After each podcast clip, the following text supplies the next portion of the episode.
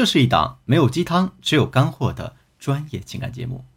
大家好，我是剑宇，欢迎收听《得到爱情》。在上上节课里，剑宇老师给大家分享了在感情中女人最容易犯的八个致命缺点。那在上节课里呢，剑宇老师给大家分享了男人的四大特性。这一节课，剑宇老师就逐一给大家分享破解女人八大致命缺点的方法。啊，话不多说，咱们直入主题。第一。如何破解不给男人正向反馈的这个缺点呢？比如说，你今天让他给你做饭，他答应了。你告诉他今天想吃烙饼，他为了省事儿，在美团外卖上给你点了一个披萨，并跟你这样说：“哎呀，这披萨跟烙饼都差不多，你将就着吃吧。”有些女孩子呢，因为这事儿就会发火。你看，我就让你给我办这么一件小事儿，你都打折扣办不好，你根本就是不想给我做，你对我就是不上心。No no no。当一个男人按照你的意愿做事，但是没有达到你心中的期许时，大家还是要给他一点鼓励的。比如，你可以这样说：“哎呀，亲爱的，今天吃了外国烙饼，那明天我能不能吃到中国烙饼呢？”有你在啊，我觉得天天吃烙饼都是极为美味的。注意，是鼓励而不是奖励，因为今天他们并没有达到你真正的预期。如果你奖励了他，他下次可能还给你买披萨。如果他能按照你的预期完成了任务，那这个时候我们就要给他奖励。比如说，你让人家去买三个苹果，人家去买了六个，哎呀，你还要表扬他。哎，哇塞，我觉得你最爱我了。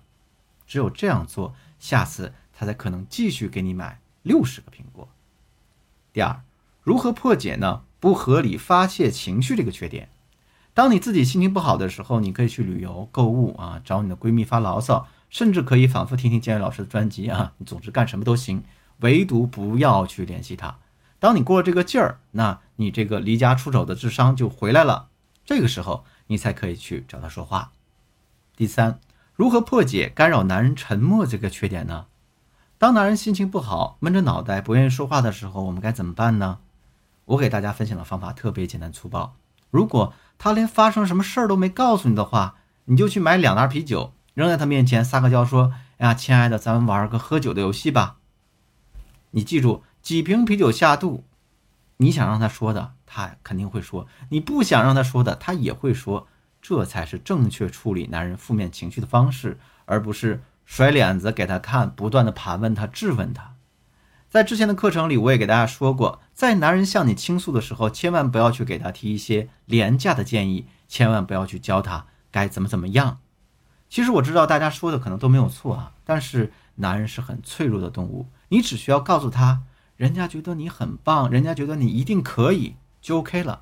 千万不要去给他提一些有的没的廉价的建议。第四，如何破解你在男人面前抢着买单的缺点呢？男人给你买东西啊，对你各种掏腰包啊，但是你却各种推脱拒绝，你会有这样的做法吗？如果你是这样的人的话，我们怎么破解呢？那破解的方式就是。用欲擒故纵的方式来引导一个金钱投资，比如说，男人跟你讲，既然你喜欢这件衣服呢，那我买给你。你可以这样回答：哎呀，这什么好意思呢？我们刚认识，我不好意思收你礼物。这个时候，如果他执意要给你买，那就让他买下，然后再谢谢他，再发一个穿着这件衣服的朋友圈。我相信他一定会成就感爆棚，而且你还可以送他一个礼物当做回礼。第五，如何破解？苦情戏这个缺点呢，好多女孩子都喜欢演苦情戏，跟男人各种哭诉。哎呦，我为你付出了多少啊，奉献了多少啊，我自己多么多么辛苦啊，就是拿了穷药本了。大家要记住啊，我们一定要学会给男人讲故事，但是呢，我们也要记住用类比的方式去打动他，而不是直接讲你自己才是最 OK 的方式。什么叫类比的方式呢？给大家举个例子。我有个学员说，她老公可抠了，夏天的时候不让他们家开空调，大人和小孩都热得难受啊。她每天以泪洗面，闹着想要回娘家。那我让她买了一大堆藿香正气水，放在茶几上，专门让老公看见，坐等着老公回来问她：“你买这么多这玩意儿干啥呀？”然后她就可以对他说：“哎呀，你不知道呢，我同事的小孩啊，在幼儿园中暑了，得热伤风了，又是打针又是输液的。”太遭罪了，我看都看不下去了。你看，幼儿园的空调坏了，一屋子小朋友都闷中暑了，可严重呢。